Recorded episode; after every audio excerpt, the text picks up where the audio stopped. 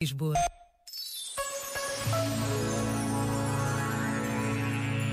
A experiência espiritual, afirmou José Tolentino Mendonça, é uma experiência de abertura, uma experiência transfronteiriça, onde aprendemos a não temer a indeterminação e o vazio, que se tornam uma espécie de sacramento do invisível. E por isso, a condição precária é necessária àquele que acredita. Então, a espiritualidade é uma itinerância, uma espécie de nomadismo e também um lugar de desnudamento, uma coreografia das mãos vazias, na linha daquele aprender aprender a desaprender que Fernando Pessoa referia. Este momento está disponível em podcast no site e na app da RGF.